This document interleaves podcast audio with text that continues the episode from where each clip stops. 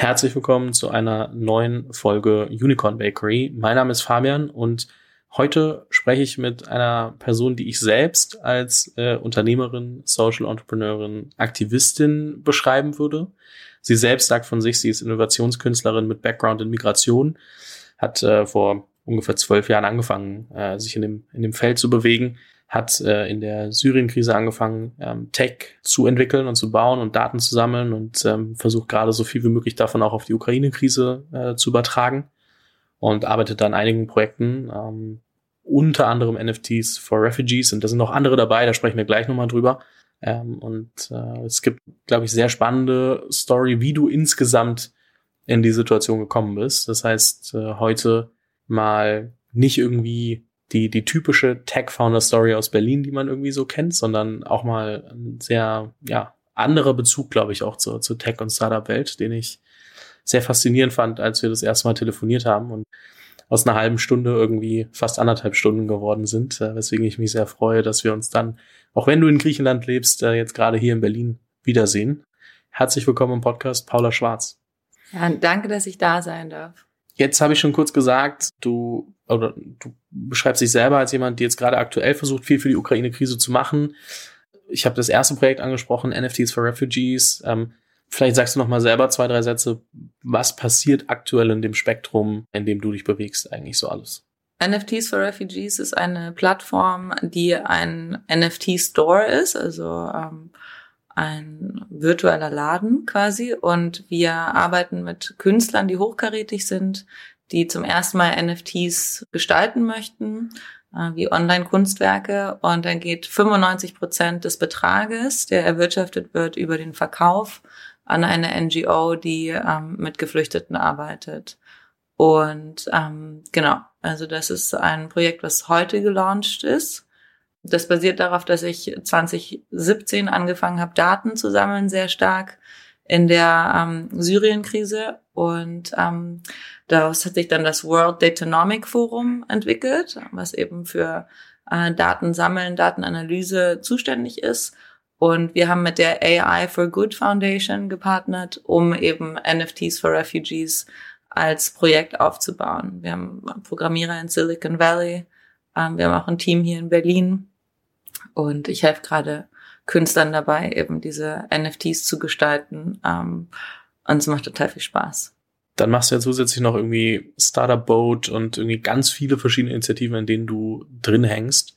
Wie hat sich das alles entwickelt? Also ich weiß, wir fangen jetzt an, einen sehr weiten Bogen zu spannen, aber ich glaube, es ist super interessant, mal zu sehen, wo kommst du eigentlich her und wie hat sich auch über die Zeit dein Blick auf diese ganze Tech-Welt immer weiter verändert. Und Deswegen mal so vielleicht eine kürzere, kürzerer Bogen, wie du da hingekommen bist und dann nehmen wir uns nochmal einzelne Parts und gehen da vielleicht nochmal genauer drauf ein. Mhm. Also ich habe 2012 angefangen für den Privatfonds von Philipp Schindler zu arbeiten. Ah, das ist der Google Global Head of Operations. Und damals war ich in China. Einfacher gesagt, die Nummer zwei bei Google. Ja, ja, Nummer zwei bei Google.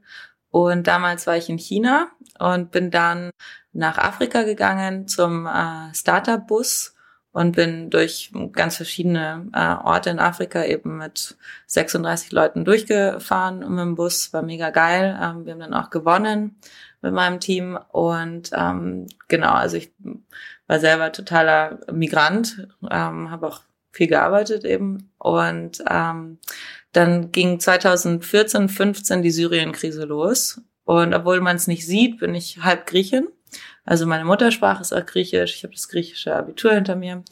Und als die Syrien-Krise losging, wollte ich eigentlich chillen, eben auf der Insel, ähm, wo meine Mutter herkommt. Und dann hatten wir plötzlich eben hunderte von Booten vor der Nase ähm, mit Leuten, die eben nach Europa kommen wollten. Und ich war gerade aus diesem Umfeld in Afrika gekommen, wo die Leute im Bus Startups gebaut haben. Und ähm, daraus, aus dem Startup-Bus kam dann der Gedanke Startup Boat, äh, weil es einfach so viele Boote auch gab, die ich nutzen konnte, äh, von Fischern, von ähm, ja, Tourismusunternehmern. Und ähm, die Insel lebt halt von dem Tourismus dort.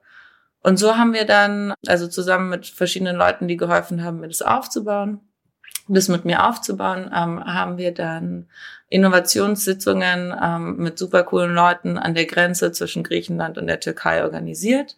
Ähm, das waren diese Startup-Boats und haben angefangen, Techniklösungen zu bauen. Zum Beispiel so Koordinationsplattformen für Geflüchtete. Manchmal denken Leute, sie sind in Spanien angekommen, weil ein Schlepper ihnen das gesagt hat und dann sind sie aber eigentlich in Griechenland. Dann ist die Frage, wie meldet man sich an und so. Oder mobile Krankenhäuser, Telemedizin. Dann kam Blockchain, Crypto, hat das ganze humanitäre Feld komplett auf den Kopf gestellt. Ähm, und genau, also dann eben auch viel für die UNO beraten. Und jetzt gerade mit der Ukraine-Krise lernen wir sehr viel daraus, was in, äh, in Syrien so innovatives, ähm, ja, so erdacht wurde oder für, für die Syrien-Krise und versuchen eben so viel wie möglich auf die Ukraine anzuwenden. Jetzt kann ich mir vorstellen, dass irgendwie in einem Fonds zu arbeiten und äh, Geld für die Nummer zwei von Google zu investieren irgendwie was ganz anderes ist als oder also oder wie beziehungsweise wie spielt das zusammen mit dann dem okay ich sitze da denke mir ich will chillen und dann sind auf einmal äh, ganz viele Boote vor der vor der Tür. Welche was hast du daraus mitgenommen, dass du für dich gesagt hast okay now it's time for action? Das ist eine gute Frage. Also ich bin groß geworden in einem sehr sozial rigiden Umfeld, also es war mega steif, ähm, weil ich aus einer sehr alten deutschen Familie komme. Ich bin, wie gesagt, halb Griechin, aber auch halb Deutsche und ähm, bin auch die einzige Frau in meiner Familie, also in der Generation. Und ich habe schon gemerkt, dass eben ein bestimmter Sozialdruck auf mir lastet, eben ähm, ja, so ähm, einen guten Job zu haben, ähm, auch dann bei Startups und ähm, für einen namhaften Mann zu arbeiten. Also ich habe das auch ein bisschen aus Prestige gemacht, ähm, weil es von mir erwartet wurde. Und ähm, ich glaube, das Thema Migration ist mir einfach dann voll ähm, ans Herz gegangen, weil ich wahrscheinlich auch mein Umfeld öffnen wollte für andere Leute, weil ich bin halt auch in einem sehr weißen Umfeld groß geworden und ähm, genau, da kommt man halt von außen einfach schwierig rein, weil die Leute auch unter sich bleiben. Und Technik war für mich dann auch eine Möglichkeit zu sagen, so, hey, okay, ich wandle das System irgendwie, ich bringe was Neues rein, ähm, was sie noch nicht haben, selbst wenn sie so viel Cash haben.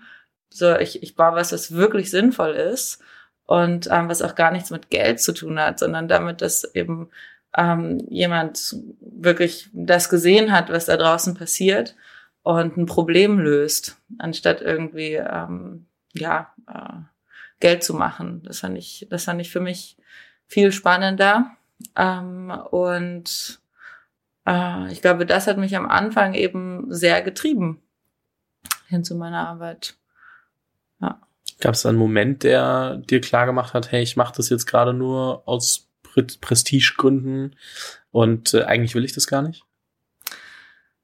Also ich denke, ich denke, ich habe mich immer weiter entwickelt hin ähm, zur Arbeit mit dem Thema Flucht aus wahrscheinlich auch einer gewissen Psychose heraus, weil ich dachte, ich fliehe hier irgendwie auch von meinem eigenen System so ein bisschen und habe eben ganz viel mit Leuten zu tun, die auch vor was fliehen. Und ich habe, also ich bin natürlich vor ähm, einem ganz anderen Umfeld geflohen. Ja, also ähm, bei mir hat kein Krieg zu Hause geherrscht, aber ich wollte einfach ähm, ich wollte nie nach Hause. Ich habe auch 14 Mal Schule gewechselt in vier Ländern und habe mich schon in sehr frühen Jahren ähm, eben gegen das System aufgelehnt, würde ich mal sagen, zu Hause. Und dann saß ich irgendwann mal da und dachte, ah, okay, ich ähm, lebe jetzt hier schon ein paar Jahre auf dieser Insel und ähm, irgendwas check ich nicht an meinem Leben, weil ich bin viel in den Nachrichten gewesen ähm, mit diesen ganzen Migrationsthemen und irgendwie kriege ich von zu Hause nur mit, dass ich irgendwie das Flüchtlingsmädchen bin und ähm, dass genau, dass ich peinlich bin und ähm, und ich habe dann einfach nicht verstanden, warum man mich nicht unterstützt, ähm, weil ich von anderer Seite dann öffentlich sehr viel Zuspruch bekommen habe. Und ähm, genau dann ähm, dann bin ich quasi in so eine gewisse Seelsuche reingefallen, also habe auch viel Zeit in der Natur verbracht auf der Insel und ähm, habe dann irgendwann mal beschlossen, dass ich einfach ähm, diese Rolle auch gar nicht mehr spielen will für mich. Also der ähm, Frau, die irgendwie auch nur ansatzweise versucht, in das System reinzupassen. Es macht mich krank und unglücklich und ich weiß eigentlich, wofür ich stehen möchte. Und ich will viel lieber eben an dem Teil meines Charakters arbeiten, ähm, weil der auch eben für andere Leute bedeutet, dass sie dann mehr Möglichkeiten haben, wenn ich wirklich die, ähm, ja, die Welt ein bisschen hin zu mehr Offenheit prägen kann. Weil es ist nun mal so, dass eben extrem wenig Menschen sehr viel Geld haben und extrem ähm, viele Menschen gar nichts. Ähm, wir haben auch immer mehr Menschen auf der Welt. In den 40er Jahren hatten wir vier Milliarden Menschen, jetzt haben wir acht Milliarden. Also ähm, so ist es auch ein Stück weit meine Verantwortung, zu sagen, ich mache mehr Platz für andere Leute da, wo ich eben herkomme, weil es gibt Leute, die dahin wollen. Und ähm, Genau, als ich dann die Entscheidung auch getroffen habe, habe ich angefangen, mich mit meiner juristischen Lage auseinanderzusetzen ähm, in, in dieser Dynastie, aus der ich komme. Und habe ja, hab eben gesehen, dass ich ähm, meine Rechte abgegeben hatte mit 18. Also mein offizielles Recht abgetreten an meinen Vater, ähm, Zahlungen anzunehmen in Firmen äh, bestimmte ähm, Entscheidungen zu treffen oder nicht bestimmte Entscheidungen, Entscheidungen zu treffen. Dann, ähm, was ist noch, bewegliche Gegenstände zu besitzen, mir weitere Rechte anzueignen, Erbschaften zu verteilen natürlich. Also all das war übertragen auf meinen Vater und auf dritte Personen. Und ähm, genau, ich habe dann gesehen, dass ich in ganz vielen Firmenkonstrukten drinnen bin, beteiligt bin von denen ich überhaupt gar nichts wusste. Und dass ich mich eben mein Leben lang auch so belagert gefühlt habe, weil Entscheidungen für mich getroffen wurden bei Banken, bei ähm, Firmen. Ähm, und das war dann so, dass eben, ähm, ja, dadurch, dass ich dann nie aufgetaucht bin, haben die Stromrechnungen von mir auch ähm, eingefordert oder Krankenversicherungsnachweise oder so. Ähm, das heißt, ich wurde halt hardcore gestalkt. Und ich habe es halt nicht gecheckt bis zu dem Moment, ähm, wo ich wo ich einfach entschlossen habe zu sagen, ähm, also so geht es einfach nicht mehr. Ähm, ich wusste ja nicht, dass andere Leute nicht so belagert werden. Und genau, ich habe dann die Dokumente auch quasi ähm, entzogen. Also ich habe diese Vollmacht auf mein Leben zurückgenommen und hatte dann ganz schnell eben ein Problem damit, dass ich bestimmte Sachen weiterhin unterschreiben sollte, weil äh, anscheinend dann Firmen nicht mehr arbeiten konnten, die auf meinen Namen angemeldet waren. Und also es tut mir natürlich wahnsinnig leid, aber mir ging es ja gar nicht darum, jemanden zu blockieren. Ich, ich wollte einfach wissen, was mit meiner Person passiert. So, ähm, ich weiß gar nicht, ob man sich das von außen so gut vorstellen kann, was ich da gerade sage.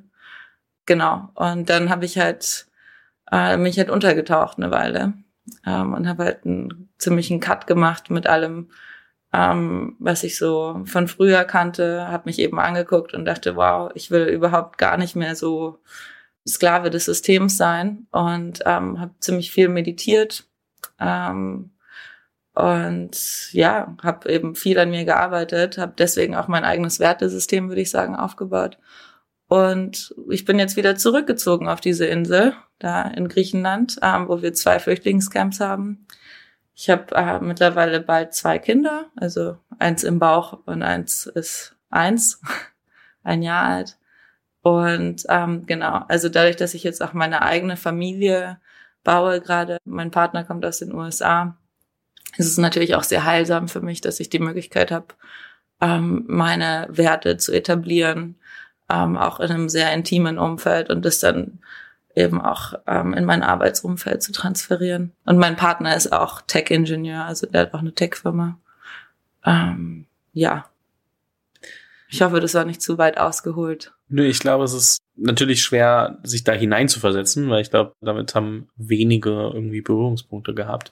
Aber die Frage, die sich für mich direkt mal kurz, also so zwischendrin stellt, ist, hast du heute das Gefühl, deine, die Kontrolle zu 100 Prozent zurückzuhaben oder spürst du immer noch Auswirkungen davon? Also natürlich spürt man Auswirkungen, weil es da einfach einen Knotenpunkt gibt, der weiterhin sehr viele Informationen über meine Vergangenheit hält. Ähm, und da arbeiten einfach auch Menschen, ähm, mit denen ich mich auseinandersetze. Ähm, und es ist aber, es ist aber so, dass ich halt jetzt direkt immer wieder den Austausch suche und ähm, wenn irgendwas ist, was eben zum Himmel stinkt, dann würde ich auch sagen, ich bin die Erste, die da anruft. Also es ist eine Sache, ähm, auch zum Beispiel bei einem Staat, es ist eine Sache, wenn der Staat Sachen über dich weiß und du weißt nicht, dass sie das wissen. Und ähm, so. Und dann ist eine andere Sache, dass man miteinander in die Kommunikation geht und sagt, okay, ähm, das hat auch ein Stück weit mit dem Thema Erbe zu tun, ähm, dass sie irgendwelche Sachen da vorbereiten. Und das hat auch was damit zu tun, dass ich denen jetzt nicht komplett immer wieder auf die Finger hauen will. Also ich versuche einen geregelten Kontakt zu üben und ich versuche mich auch als Führungskraft zu zeigen, weil es gibt nun mal diese Ressourcen und ich kann entweder undankbar sein und sagen, boah, ähm, in der Vergangenheit wurde eben ziemlich beschissen damit umgegangen. Oder ich kann sagen, ich ähm, will ein Teil der Besserung sein für mich und ähm, auch für meine Kinder ähm, und für, für die Familienkultur als Ganzes. Und ich habe mich einfach für den Weg dann entschieden, zu sagen, ich bin einfach ein aktiverer Teil äh, und setze mich mit den Leuten auseinander. Und ja, also das ist, das ist halt ein Stück deren Kultur, auch gegenüber Frauen ganz speziell, diese Fremdkoordinierung von Frauen, ähm, die ich einfach ändern möchte. Ja.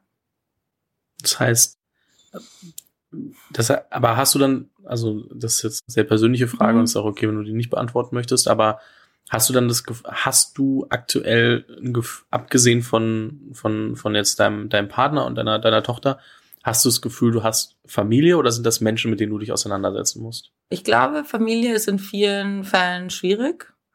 Äh, ich komme langsam wieder dahin zu sagen, ähm, ich denke, ich habe eine Familie. Äh, also als ich diesen Strich gemacht habe und abgetaucht bin, war das einfach alles für mich gestorben, auch eben jahrelang. Und ich kann dir die Frage eigentlich gar nicht wirklich klar beantworten. Also es spielt auch sehr viel Familie und Geld miteinander äh, quasi im gleichen Spielfeld bei mir. Und das ähm, wirkt sich natürlich auch auf Intimität, Intimität in der Familie aus, ähm, auf bedingungslose Liebe. Äh, und ja, also ich lehne einfach diese diese ähm, soziale Kultur, die man Niveau nennt, äh, ab. Also mir wird halt häufig gesagt von zu Hause, ich hätte kein Niveau. Und ich finde das eigentlich ganz super. Ähm, ich will auch gar kein Niveau haben. Also ich will mich nicht zu Hause benehmen wie ein Theaterspieler. Ähm, und aber ich habe es in der Hand, glaube ich, die die Kultur eben zu prägen.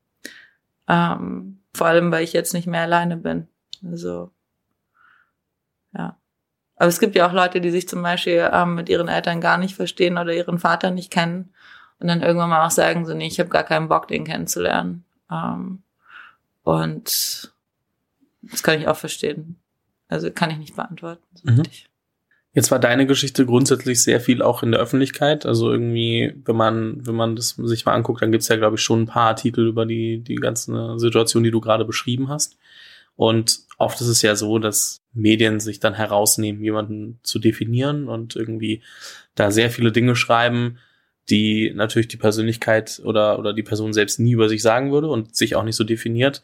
Deswegen die Frage, die, die mich auch interessiert, worüber definierst du dich denn heute? Also was sind die Dinge, wo du sagst, die machen mich aus? Und das bin ich. Ich würde sagen, dass ich einen ähm, sehr großen Lerndrang habe. Ich bin ein zufriedener Mensch. Äh, ich denke aber, dass eben jeder Moment des Lebens auch sehr kostbar ist, weil, ja, weil, also für mich einfach mein Leben zählt. Ich habe das Gefühl, ich habe so viel Zeit verloren in, in einem in einem Charakter, der ich eigentlich gar nicht sein wollte. Und ich schätze einfach jeden Moment. Und ich kann verstehen, dass andere Leute das ähm, von außen merkwürdig finden, weil ich ja auch einfach so einen starken Schritt von dem weggemacht habe, was ich mal war. Und ich definiere mich außerdem sehr stark über die Natur. Also ich wohne ja eben auf einer Insel. Und ähm, wenn ich irgendwie in die Ferne gucke und ich also bestimmte Naturphänomene sehe, dann kommt mir mein eigenes Verhalten auch ein Stück weit natürlicher vor. Dann denke ich, ich bin einfach, ähm, ich bin gut so, wie ich bin. Und ähm, es passt schon alles. Ähm, und genau, also insofern habe ich dann einen ganz philosophischen Ansatz hin zu ähm, my family is also nature, ja, und mein ganzes Ökosystem macht mich aus, was dann auch wiederum hilfreich ist für meine Arbeit und so. Ähm, und ich habe ja auch mit Leuten zu tun, die eben ähm, eine neue Familie suchen, ein Stück weit. Die suchen Integration. Ähm, und ich denke, das macht mich auch aus, meine Freundschaften und die Leute, mit denen ich zu tun habe, ähm, dass ich die richtigen Menschen wähle, die eben ein Herz haben. Und ja, also das sind, das sind, würde ich sagen, Sachen, die mich ausmachen. Und vielleicht eine letzte Sache noch, ähm, dass ich, glaube ich, schon relativ genau weiß, wer ich bin. Und ich, ich baue halt gerne Ökosysteme oder Sachen auf. Und ich präge ja auch bei mir zu Hause die Kultur, eben auch in, in dieser Dynastie. Ähm, das heißt, ich, ich würde sagen, in dem Fall bin ich schon anstrengend, weil mir Leute immer wieder kommen mit irgendwie, du bist zu nackt angezogen, du bist zu falsch angezogen, ähm, deine Ohrringe sind zu groß oder irgendwie ähm, du machst zu viel Sport oder also dein Kind läuft zu viel barfuß auf einer Insel. Und ähm, also in meinem Fall muss ich einfach sehr viele Grenzen setzen und äh, wissen, was ich will, jeden Moment. Das ist ein bisschen wie so ein Boxer, ohne die ganze Zeit Leuten eins auf die Fresse zu geben. Aber man muss einfach, ähm, man muss einfach den Moment meines Erachtens prägen. Also ähm, so will ich halt äh, mein Leben verbringen. Und das macht mich, glaube ich, auch aus. Deswegen finden mich vielleicht ein paar Leute ein bisschen nervig. Nicht, nicht, nicht zwingend schlecht. Du hast gesagt, du weißt sehr stark äh, oder weißt, weißt sehr genau, wer du bist. Und ich habe das Gefühl, dass es in unserer Gesellschaft heutzutage nicht unbedingt immer so ist und man sich oft auch einfach den, den äußeren Einflüssen ähm, ja, hingibt und sich da manchmal gar nicht so viel Gedanken zu macht. Was würdest du sagen, Gibt es, gibt es Dinge, die du Menschen mit auf den Weg geben kannst, die, die selbst gerade sagen, okay, ich habe das Gefühl, ich muss mich eigentlich selbst erstmal mehr finden und verstehen? Ja, ich würde sagen, sehr viel steckt im Körper fest. Heißt, wir leben in einer Kultur, wo wir viel auf unser Telefon gucken. Wir gucken auch viel nach unten. Früher haben Menschen viel mehr irgendwie nach oben geguckt, um auch die Himmelsrichtungen zu sehen und dergleichen. Ähm, und ich denke, man unterschätzt, wie viel Schmerz auch oder Erlebtes im Körper drin steckt. Und ähm, ich habe eben körperlich viel meditiert, immer morgens und abends. Und habe deswegen, glaube ich, auch eben viel an meiner, an meiner körperlichen Substanz verändern können, also wie ich mich bewege und dergleichen. Ähm, und genau, also ich würde sagen, auf jeden Fall auch körperlich mit sich arbeiten ich denke, es ist auch gut, mutig zu sein, auch mal sein Ökosystem wirklich zu wechseln für eine Weile. Vor allem vielleicht, wenn man sich besonders irgendwie abhängig fühlt vom eigenen Umfeld. Also Wohlfühlen ist toll, aber es, es entsteht bei manchen Leuten so eine gewisse Abhängigkeit, die dann auch zu einer Angst führt. Also so geliebt zu werden oder da reinzupassen, zu funktionieren und ich denke, wenn man das merkt, dann ähm, rechtzeitig die Bremse auch drücken zu können, das ist schon wichtig und sich dann rauszuziehen. Ähm, ja, das, das fände ich sehr, sehr wichtig. Und mir haben Biografien von anderen Leuten auch sehr geholfen. Also ich habe eine Weile nicht gesprochen, weil ich sehr traurig war wegen dieser Vollmacht auf mein Leben. Und ich bin äh, zwischen der Meditation, ich war mal morgens und abends meditieren und bin dazwischen immer in ähm, in die Bibliothek gegangen und habe mir verschiedene Biografien angeguckt von Leuten, die ich inspirierend finde. Und das hat mich, äh, glaube ich, auch sehr gerettet. Also, weil es so spannende Menschen auf der Welt gibt. Aber wenn man immer nur in die eine Richtung rennt, dann, dann sieht man das schöne Umfeld um sich herum eigentlich gar nicht. Und man kann eben auch viel lernen von anderen Leuten. Und tote Meister antworten dir nicht. Also du kannst besonders viel von ihnen lernen. Also so viel zu Biografien von Menschen, die das Leben schon beendet haben. Genau, also das würde ich sagen. Und dann aber auch nicht radikal zu sein. Also ich in meinem Fall war viel zu radikal. Ich glaube, es ist wichtig, auch lieb mit sich zu sein und auch seinem Umfeld irgendwie auf eine gute Art Tschüss zu sagen. Also nicht zu sagen, ich scheiße jetzt hier auf alles oder ich tauche ab, so wie bei mir. Das habe ich aus, äh, aus Trauer getan. Und ich würde sagen, damals ging es nicht anders für mich. Ähm, aber ich glaube, ähm, so eine gewisse Form von, äh, Form von auch Respekt seiner Vergangenheit gegenüber, ja, leave with your head held high. Ähm, ja, also keine verbrannte Erde zu hinterlassen, das finde ich schon, schon wichtig. Ich glaube, gerade so verbrannte Erde, ich habe das Gefühl, und ich habe jetzt ehrlicherweise gar nicht so krass viel Erfahrung mit, aber ich habe das Gefühl, man kann Dinge einfach, also jetzt in, in meiner Situation, ne, und ich will die gar nicht vergleichen, sondern nur man kann irgendwie sagen, hey, ich gehe einen anderen Weg und ich will mit euch nichts mehr zu tun haben. Oder man geht den anderen Weg und schaut einfach mal, wer bleibt dabei und, und was passiert. Und bei mir war es jetzt zum Beispiel so, und das ist, wie gesagt, gar kein, gar kein irgendwie versuchter Vergleich jetzt zu, zu deiner Geschichte, sondern mehr so, ja, ich sag mal, mit, mit irgendwie 19 einen Podcast zu machen, war jetzt nicht Standard. Viele sind studieren gegangen. Ich habe da ja auch kurz angefangen, ganz schnell gemerkt, wird's nicht. Hm. Und habe dann den Podcast gemacht, bin nach Berlin gezogen und viele haben, also für, für die meisten Leute ist es natürlich auch nichts und mit vielen davon spreche ich immer mal wieder oder äh, so einmal im Jahr, einmal alle zwei Jahre. Hm. Wenige davon irgendwie super häufig. So mit meinem besten Kumpel verstehe ich mich heute noch blenden. Wir telefonieren ein, zweimal die Woche. Äh, auch, auch wenn wir anfangs sehr unterschiedliche Wege gegangen sind, die sich aber jetzt wieder auch so ein bisschen annähern.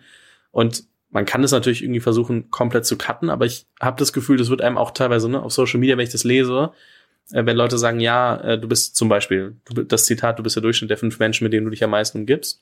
Und dann wird dir dann teilweise von Menschen, die das versuchen zu interpretieren, empfohlen, alle anderen Leute auch irgendwie so ein bisschen aus deinem Leben zu cutten, äh, ist für viele nicht der richtige Approach. Also ich denke, der Tag hat 24 Stunden, ähm, jede Stunde hat extrem 60 äh, Minuten und ähm, jede Minute ist gefüllt mit so vielen Eindrücken. Und ich denke, dass der Mensch in der Lage ist, relativ viele Kontakte zu handeln. Wie man die dann für sich sortiert, ähm, hat mit innerer Macht zu tun, zu tun meines Erachtens. Weil ähm, für mich ist auch eben Macht kein Geldbegriff nur, sondern für mich ist Macht Ressourcen bedienen können. Also ähm, es gibt auch Studien, die sagen, dass Erbe nach jeder dritten Generation zu 90 Prozent verloren geht.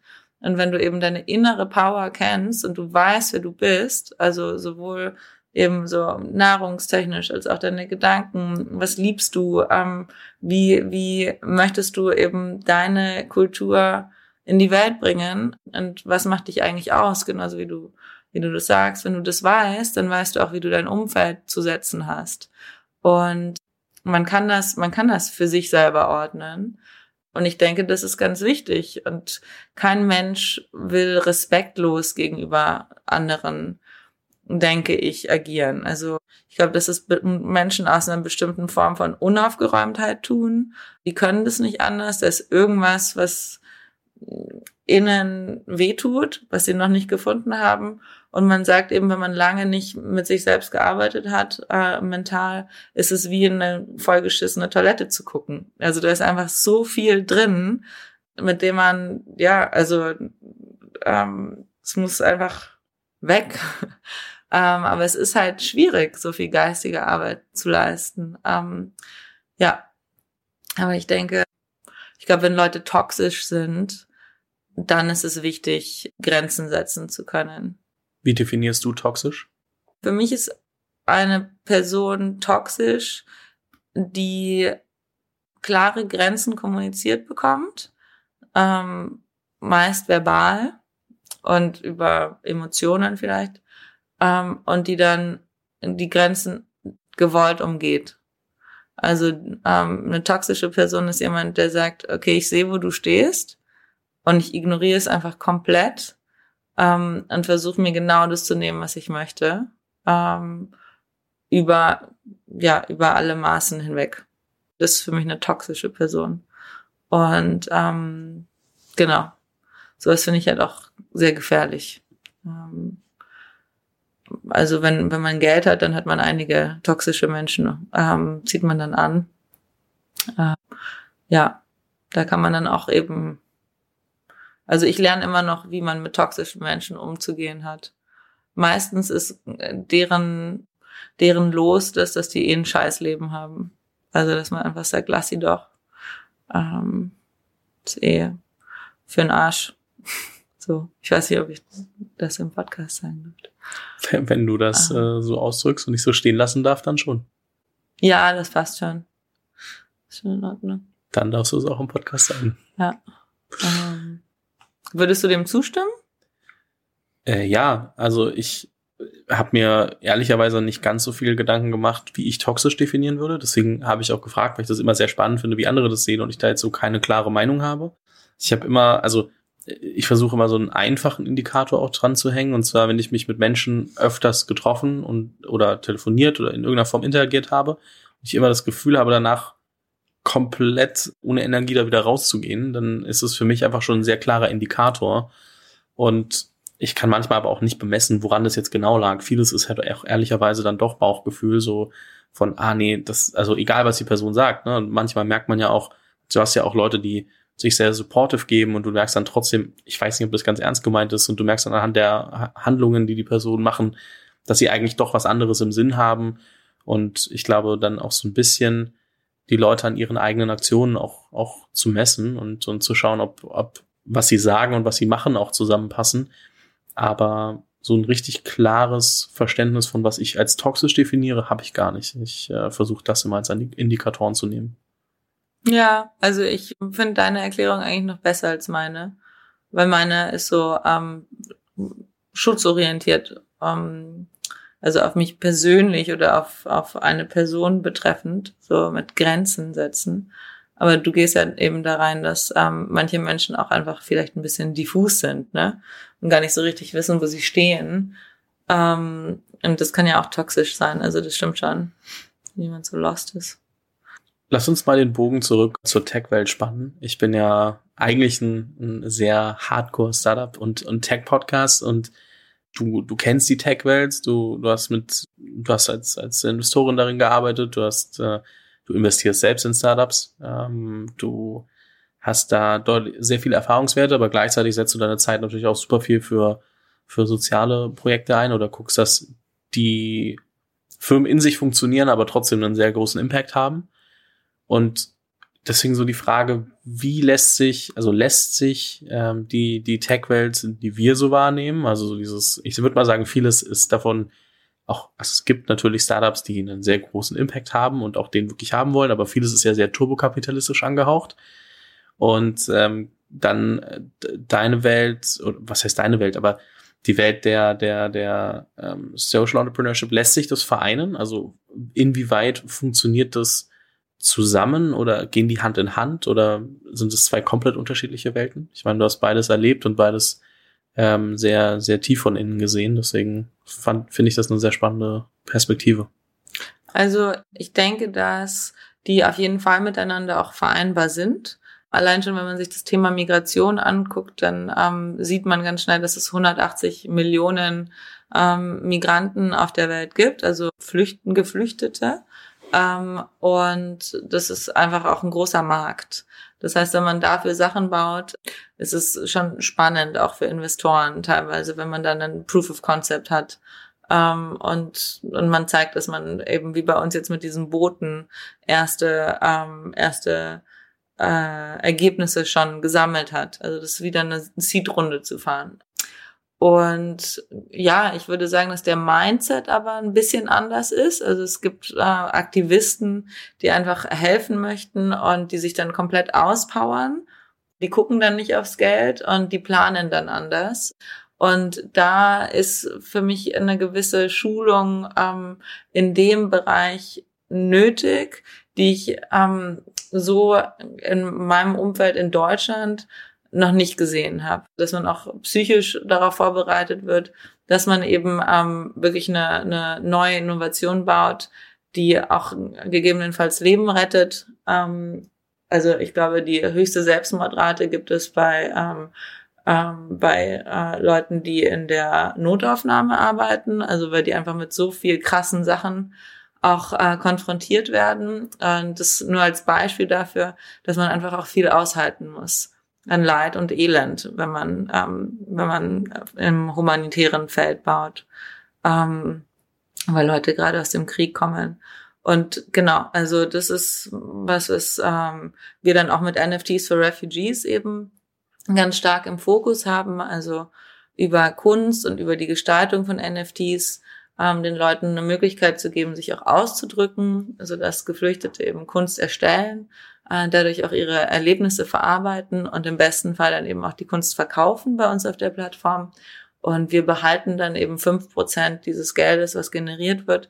Und damit wird dann eine Stiftung aufgebaut, die sich auch für die Nutzung von Kunst, für Traumatherapie stark macht, so und die das fördert. Und ähm, also das versuche ich gerade als kleinen Beitrag ähm, dazu zu leisten, dass eben Trauma auch durch Kunst geheilt werden kann. Und ja, eine andere Sache ist äh, auch das Marketing, dass ähm, es für Investoren, glaube ich, auch schwierig ist, sich so viel heavy Sachen anzugucken. Also jeder will reich, glücklich und schön sein. Und die meisten Leute wollen es machen, um das Leid nicht sehen zu müssen. So, und ähm, also vielleicht hat, haben die Leute dann auch das Gefühl, dass Leid dadurch skalierbar wird, wieder, ähm, wenn sie, wenn sie bestimmte Sachen unterstützen, die eben humanitär sind. Und sie gucken auf was, was eben nicht nur reich, schön und ähm, ja, und glücklich ist sondern ähm, das öffnet ihnen natürlich auch eine andere Realität. Also da ist, glaube ich, Marketing und eine gewisse Form der eleganten Kommunikation auch sehr wichtig. Da wären wir wieder bei Kultur. Ähm, übe ich gerade sehr stark in meiner Familie, eben im, im Investmentumfeld. Ähm, wann, wann kommuniziert man welche Informationen? Ähm, genau, also das ist, glaube ich, schon sehr wichtig, auch die richtigen Investoren dann rauszusuchen. Hast du das Gefühl, du kannst zwischen beiden Welten vermitteln? Also ich meine, es gibt ja viele Leute in deinem Netzwerk, die eher so der der Causa so Silicon Valley zuzuordnen sind, die dort im Silicon Valley, klar, wenn man nach San Francisco reinfährt und so, dann sieht man auch so seine Sachen, aber wenn man die ganze Zeit nur in seinem Office ähm, dort vor Ort sitzt oder, oder in dem Haus, in dem man arbeitet, dann, dann kriegt man ja auch nicht viel mit. Ne? Also vieles von der Startup-Welt ist ja auch so eine Illusion, in der man lebt, wo einfach erstmal alles in sich funktioniert und man dann mit, mit äh, außerhalb der Bubble nicht mehr viel mit zu tun hat, wenn man den ganzen Tag arbeitet. Gibt's da irgendwie, also hast du das Gefühl, du kannst oder, oder äh, musst da manchmal zwischendrin vermitteln oder lässt du die erstmal ihr Ding machen, bis sie auch sagen, hey Paula, ich habe ja mitbekommen, was du machst, ich finde das, finde das cool, ähm, ich würde mich da gerne ein bisschen auch mehr mit auseinandersetzen und äh, vielleicht auch engagieren. Also bei mir hat die vermittelnde Rolle zwischen den beiden Bereichen, also Verantwortungsbewusstsein und Startups, ziemlich früh angefangen, weil mein Vater auch Startups gemacht hat und ich eben auch von befreundeten Startup-Magnaten, also ich, ich war früh in der Startup-Szene sehr gut vernetzt und ähm, habe immer darauf eben gepocht, dass die gut mit ihren Kindern umgehen, weil ich, wie gesagt, 14 Mal Schule gewechselt habe und mir häufig gedacht habe, so, wo sind meine Eltern eigentlich? Und ich habe dann überhaupt gar nicht gecheckt, warum die eben so viele andere Sachen zu tun hatten, außer mit mir auch Zeit zu verbringen. Und warum ähm, keine Werte da sind in der Familie. Also das würde ich jetzt nicht mehr sagen, aber früher war das so. Und das heißt, ich habe schon sehr früh bei anderen Leuten auch quasi die Moralkeule geschwungen. Und damals war ich noch Anfang 20, habe eben viele Kontakte geknüpft, auch in Berlin und darüber hinaus. Und ich würde auch sagen, dass es irgendwie zwischen Griechenland und Deutschland meine Rolle ist. Also ich bin, wie gesagt, auch Griechin. Ich habe komplett rote Haare, rotblonde Haare. Und ähm, es gab eben auch einen gewissen Hass gegenüber Griechenland während der Wirtschaftskrise in Griechenland. Also Europa hat sich, äh, ganz Europa hat sich eben gedacht, die können auf gar keinen Fall mit Geld umgehen und warum lügen die eigentlich so viel? Und auch da war ich in so einer gewissen vermittelnden Rolle dann drin. Ähm, und dann war ich eben noch oder bin ich die Person, die eben für, ähm, für gewisse Geflüchtete spricht, die sich integrieren möchten und, ähm, und ich mit meinem deutschen Aussehen natürlich Platz für die machen möchte. Ähm, also weil ich denke, ähm, dass wir eine neue gemeinsame Kultur prägen können und auch sollten. Und meine Tochter hat zum Beispiel vier Pässe, ja, ähm, in verschiedenen Ländern. Ähm, einfach weil mein, mein Mann Amerikaner, Peruaner ist, ich bin Griechin, Deutsche. Ähm, und insofern habe ich einfach so eine vermittelnde Rolle inne. Ähm, mein Partner ist mit nichts groß geworden, mit überhaupt gar keinem Geld, hat sich sehr stark hochgearbeitet auch, ist jetzt finanziell auch komplett unabhängig und ähm, und äh, ja, ich denke, ich denke auch zwischen dieser sehr reichen Welt aus der ich komme und aus eben der Welt meines Mannes, äh, der eben nichts hatte, auch eine Kultur aufzubauen über Kontinente hinweg, Griechenland und Amerika. Also irgendwie mache ich das immer wieder. Steht mir so auf der Stirn geschrieben. Und es ist viel, tut mir auch leid für alle, die zuhören und ein bisschen verwirrt sind. Ähm, aber es gehört einfach zu meinem Charakter. So, ähm, ja, dieses Welten connecten.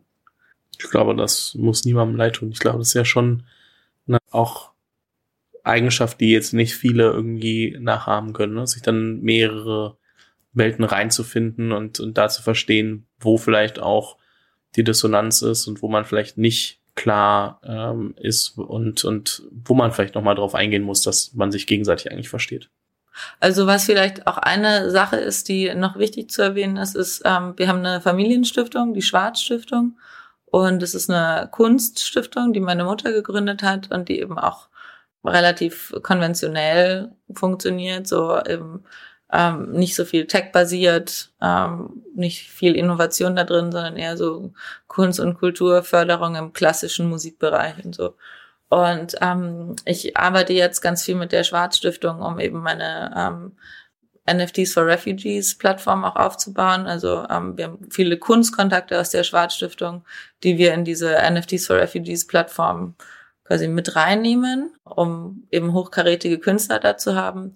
Und es ist schon so, dass häufig Leute mir dann auch Geld anbieten für die Stiftung oder für meine sozialen Projekte, um dann ans Family Office zu kommen oder so. Also da muss ich dann auch wiederum sagen, ich spreche aus einer Perspektive, wo viele Leute auch was von mir wollen. Und ich weiß gar nicht, ob die meisten Leute mich einfach verarschen wollen, dadurch, dass sie mir Geld anbieten, um an größere Summen zu kommen. Also wenn du mich jetzt fragst, ähm, sind sozialer Impact und ähm, Venture Capital miteinander vereinbar, dann spreche ich eben aus der Perspektive von einer Frau, die Geld geerbt hat und gleichzeitig ihre Sachen baut und ähm, es gibt Leute da draußen, die wissen das einfach, dass es das Family Office gibt. Genauso wie du gesagt hast, das war halt in den Medien. Und deswegen ähm, würde ich sagen, meine Antworten sind immer gefärbt. Dahingehend, dass, dass mich halt viele Leute auch verarschen wollen, um mir Geld abzuknipsen. Toxische Menschen dann. Und trotzdem habe ich nicht das Gefühl, dass du so ein grundlegendes Misstrauen hast und direkt irgendwie hinterfragst, sind die Leute komplett irgendwie also was wollen die jetzt gerade eigentlich wirklich von mir? Also so, du, du denkst da bestimmt drüber nach, aber es kommt jetzt nicht so rüber, als ob du jedem Menschen misstrauisch gegenüber wärst. Ich meine, ich habe dir am Ende über deine Website geschrieben, weil ich, weil ich äh, wegen was anderem, was ich mir angeschaut habe, eine Meinung haben wollte und äh, du da, du da investiert bist und dann gleichzeitig noch auch so deine Story ein bisschen genauer angeguckt habe und gesagt habe, hey, es wäre super spannend, mal darüber zu sprechen. Aber ich hatte zu keiner Zeit irgendwie das Gefühl und ähm, dass da jetzt irgendwie so ein grundlegendes Misstrauen mitschwingt, was ich selber vielleicht super schnell entwickeln würde, wenn ich nicht wüsste, wollen die jetzt mir helfen oder wollen die mich eigentlich ausnutzen? Ja, also vielleicht bin ich naiv, weiß ich nicht, aber ich denke mir, ich habe ich habe jetzt 32 Jahr, Jahre Leben hinter mir und ähm, habe ja eben auch eine Phase gehabt, wo ich dann komplett den Cut gemacht habe und eben nicht in Europa war mit dem Abtauchen. Und also ich war für mich glücklicherweise schon in der Situation, wo ich auch Geld gebraucht habe und man mir geholfen hat. So und ähm, ich habe ich habe einfach auch gute Leute kennengelernt und ähm, und ich muss am Ende des Tages sagen, einer von den guten Leuten bin dann auch ich. Also ich mag mich einfach und dann stehe ich halt einfach wieder auf. So wenn ich merke, ich habe einen Fehler gemacht, dann muss ich auch lernen, mich irgendwie zu entschuldigen. Ähm, und äh, ich glaube auch Vergebung ist wichtig. Das versuche ich auch gerade mit meiner Familie.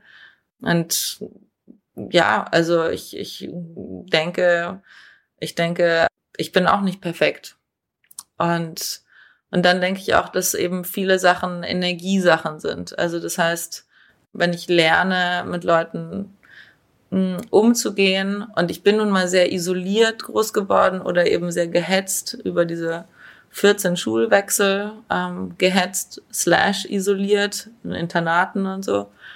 Vielleicht fehlt mir da manchmal auch einfach so oder fehlte mir, ich glaube, ich habe das jetzt langsam, dieses Einschätzen dessen, wer ist eigentlich gut und wer ist schlecht. Und wenn man sieht ähm, oder wenn man sich das Leben so anguckt, dass es halt eigentlich ein Spiel ist, treat your life like a game, hat Ray Dalio gesagt. Und dass wir alle hier sind, um zu lernen, muss ich mir halt angucken, was habe ich denn eigentlich aus meiner Situation zu lernen? So, warum bin ich eigentlich da? Die Leute versuchen sich halt an mich zu wenden und ich muss geistig damit umgehen, dass ich in einer ganz anderen Position bin und ich muss einfach auch lernen, mich entweder energetisch oder über Bodyguards oder über was weiß ich was zu schützen. Äh, und ja, ich, ich versuche aber den Energieweg zu gehen. Also einfach meine Grenzen setzen zu lernen.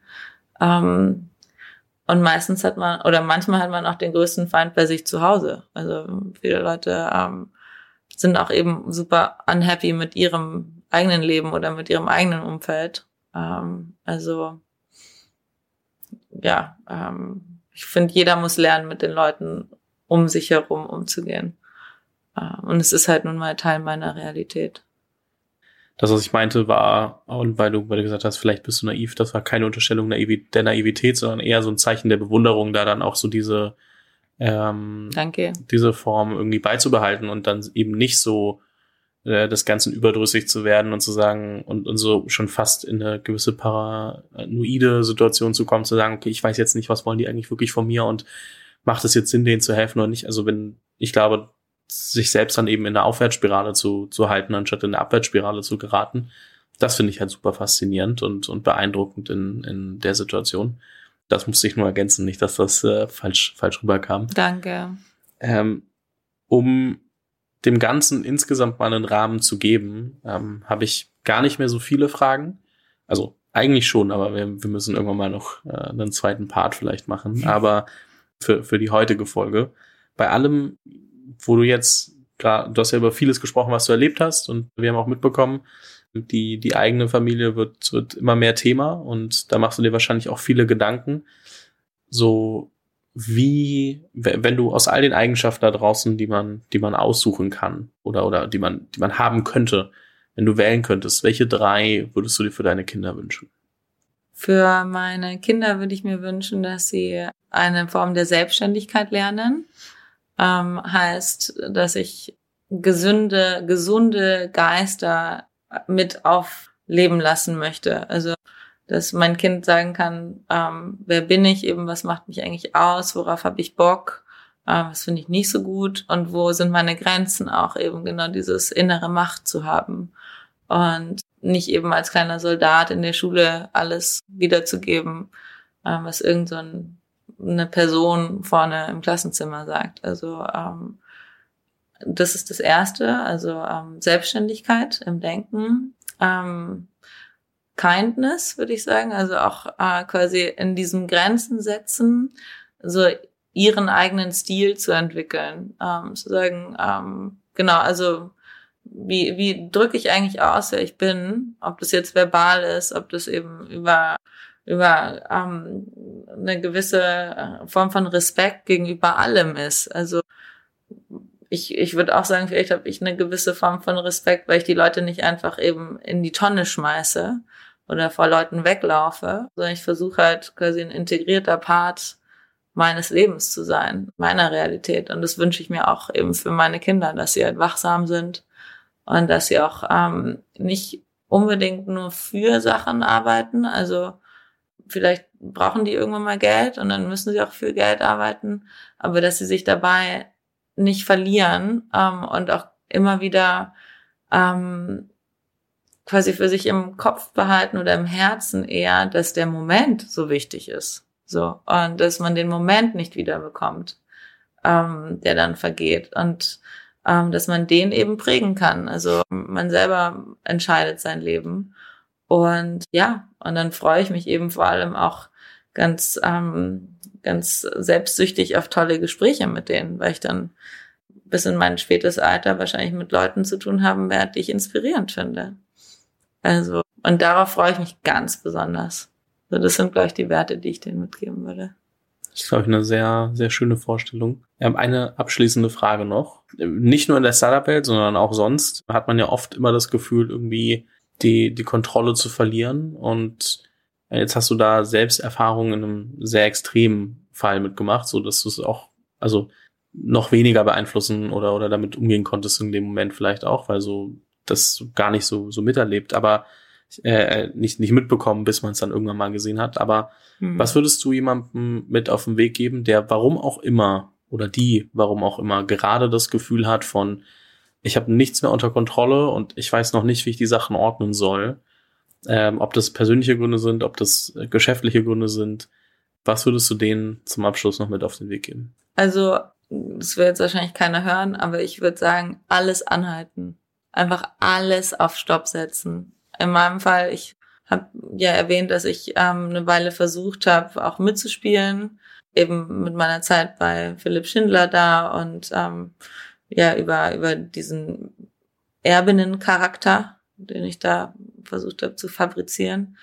Und als ich dann auf Stopp gegangen bin, ich glaube, das war der beste Moment meines Lebens, ähm, weil ich dann einfach angefangen habe zu leben. Also ich glaube, wir sind erzogen, alle teilweise Menschen zu sein, die wir nicht sind. Also, also quasi wie in so einer Maske zu leben. Und, und ich glaube, es muss einfach irgendwann mal ein Punkt kommen, wo, wenn man merkt, man hat die Kontrolle nicht mehr, dass man, dass man einfach auf Stopp setzt. Und, und das ist halt ultra hart, weil du dann in dieser schwarzen Blase sitzt und dir das bewusst wird. Und ähm, dann bricht quasi alles psychisch, energetisch auf dich ein. Und im nächsten Moment bewegst du dich dann weiter und siehst, das Leben geht weiter. Und, und dann wird, wird man plötzlich so frei, weil man sich das eingestanden hat, dass man eigentlich über nichts mehr die Kontrolle hat. Ähm, aber dann hat man zumindest die Kontrolle darüber, dass man weiß, man hat die Kontrolle nicht mehr. Und das ist der allererste Schritt in die richtige Richtung. Ähm, ja, also ich weiß nicht, ob das verständlich ist, aber ich glaube, dass das, dass das der schwierigste Schritt ist. Und es ist aber eben auch gleichzeitig der schönste Schritt, den man gehen kann für sich. Das ja. würde ich gerne genauso stehen lassen. Eine Frage muss ich trotzdem stellen, und zwar, wenn jemand jetzt das Gefühl hat von, hey, ich find's super, was Paula erzählt hat und, und was sie so macht, äh, und sich fragt, wie kann man ihr denn vielleicht jetzt auch ein bisschen unter die Arme greifen? Was sind die Dinge, womit man dir gerade am meisten helfen könnte? Wir sammeln gerade viele Daten zu Migration, wie gesagt. Wenn jemand Daten hat zu bestimmten Themen, ähm, von denen er denkt, er kann die teilen, dann gerne übers World Datanomic Forum, ähm, beziehungsweise mich über meine Webseite auch ansprechen direkt. ist vielleicht, ähm, also in Anbetracht des Podcasts ist das einfachste. Und äh, ansonsten, ich lebe ja eben an der Grenze zwischen Griechenland und der Türkei und wir bauen da eine immer größere Community auf, eine internationale Community von, ähm, von Start-upern, die auch eben weiterhin Zeit an der Grenze zwischen Griechenland und der Türkei verbringen möchten. Das heißt, wenn jemand Bock hat, dann eine Weile zu verbringen und Bock hat, eine Startup-Community mit aufzubauen, dann gerne. Also ähm, die Leute gehen da jeden Morgen Windsurfen, ähm, wir kriegen jetzt ein paar Leute von Airbnb mit dazu, die auch im humanitären Teil von Airbnb arbeiten. Also wenn jemand Lust hat, eben da vorbeizukommen, dann freuen sich sowohl die Geflüchteten, auch in den Camps, weil wir immer wieder in die Camps auch reingehen, als auch ähm, die Leute, die da wohnen auf der Insel und ähm, die Start-Upper, die schon da sind. Also das auch. Und vielleicht eben versuchen, ähm, ganz privat sein Umfeld hin zu mehr Offenheit zu prägen ohne dass man jetzt irgendwie äh, mit der Heckenschere kommt und irgendwelche Sachen so wild wegschneidet vom System, sondern zu versuchen, vielleicht elegant auch für mehr Leute Platz zu machen, die nach oben wollen. Das auch. Paula, es hat mir sehr viel Spaß gemacht. Ähm, vielen lieben Dank für all deine Gedanken, deine Erfahrungswerte. Ich verlinke natürlich Website, LinkedIn erstmal in der Beschreibung. Danke. Schaut euch das gerne genauer an und dort findet ihr auch alle Links zu den anderen Initiativen, wo du über, die wir erwähnt haben, wo du mit drin hängst. So, da schreibst du ja selber viel auch, auch drüber und gibst im ganzen Raum. Was bleibt mir mehr übrig, als einfach Danke zu sagen? Danke auch. Danke, danke fürs Zuhören. Vielen Dank fürs Zuhören. Falls dir diese Folge gefallen hat, dann musst du auf jeden Fall mal den Unicorn Bakery WhatsApp Newsletter auschecken. Dort bekommst du ein bis zweimal die Woche von mir äh, entweder eine persönliche Sprachnotiz oder eine Content-Empfehlung, Blogpost, Video etc. für Dinge, die du als Gründer unbedingt wissen, lesen, hören musst. Am einfachsten ist es, du klickst auf den Link in der Beschreibung und meldest dich an. Ansonsten kannst du auch auf jungthemapodcast.com slash newsletter gehen.